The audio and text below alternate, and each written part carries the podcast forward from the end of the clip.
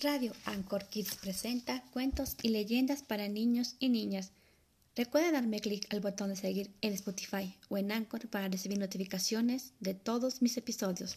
Ahora voy a contar la leyenda de Enecuen, de la península de Yucatán.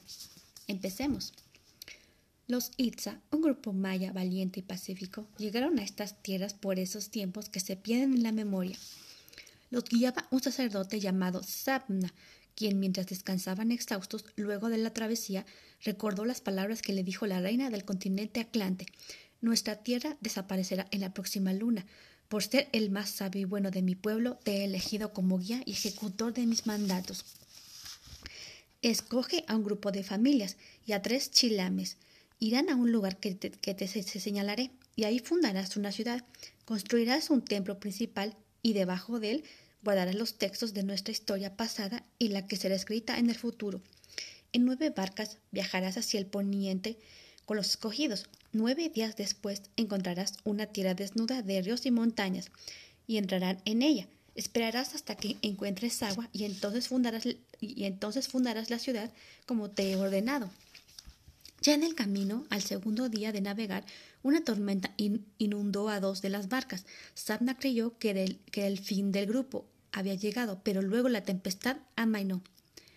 Al fin llegaron a la tierra desnuda de ríos y montañas, señalada por la reina, pero no había, no había agua, todo era árido y abundaba una planta extraña muy verde de hojas duras, filosas y punzantes. De pronto el cielo se oscureció y una lluvia, y una lluvia abundante comenzó a caer. Los viajeros estaban felices por ver, por ver esta agua enviada del cielo. No sabían cuánto iba a durar esta lluvia, por lo que Sabna se dispuso a guardar algo de agua. Al pasar cerca de una de aquellas plantas, una espina se le clavó en la pierna. Al ver esto, los Itza, como castigo, cortaron la hoja y la golpearon violentamente contra las piedras de, de, esa tierra.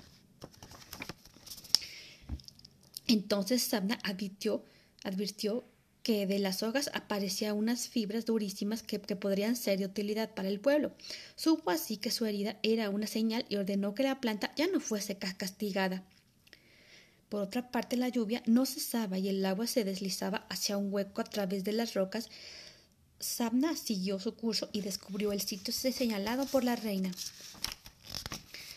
Entonces el sacerdote unió la vitalidad de la lluvia, el poder del cielo y la esencia de los elegidos y la fuerza de la planta a la que nombró Genecuen y fundó lo que hoy conocemos como la Gran Izamal.